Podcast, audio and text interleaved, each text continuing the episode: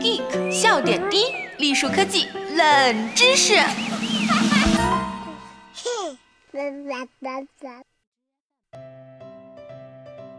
亲爱的小伙伴们，大家好，我是本期主播浅草菲菲。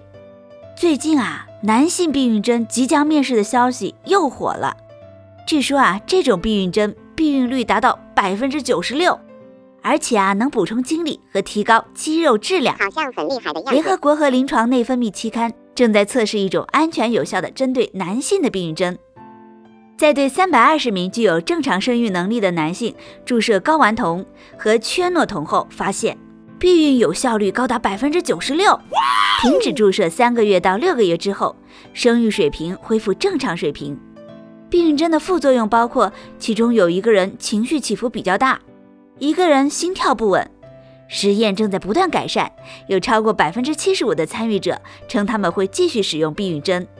唉，其实对于这个消息，果壳君已经不知道看过多少次了。百度一搜，每一年都会爆一次。那我们就来看看这次被报道的内容是什么呢？这是一次二期临床试验，使用的是雄激素加孕激素的注射剂，需要每隔八周注射一次。志愿者则是在不同的国家，一共找了三百二十个健康男性来做实验。但看这个研究的结果。男性避孕针的效果看起来似乎还算可以。如果将各种问题风险算进去的话，成功率大概是百分之九十二点五。停药一年之后呢，百分之九十四点八的男性都恢复了精子数量，但其实结果也没有那么美好。男性避孕针到底是什么东西呢？其实就跟现在的避孕药是一种思路，利用大剂量的性激素来对内分泌中枢产生负反馈抑制作用。不过这种东西并没有女用避孕药效果那么好，这是因为精子的数量实在太多了。像是卵子的话，一个月只要防住那一个就行了。可精子就不一样啦，就算减少它的生成，也未必就能确保避孕。像结论中提到的百分之九十二点五的成功率，跟女用避孕药千分之三的失败率来对比，那就完全没法比了。并且这种激素类避孕药最大的问题就是副作用。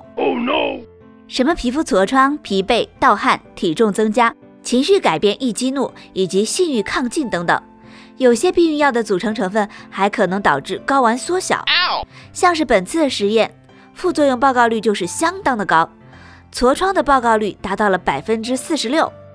这真的不是因为长了一脸青春痘，完全没吸引力才达到避孕效果的吗？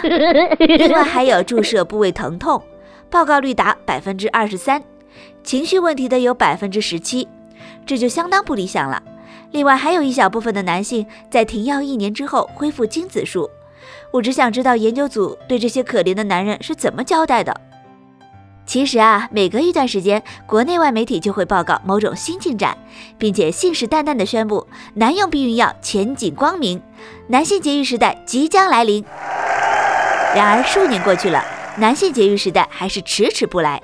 总之，男性避孕药的研发之路实在是坎坷，目前我们还是很难说究竟什么时候上市，就只能拭目以待啦。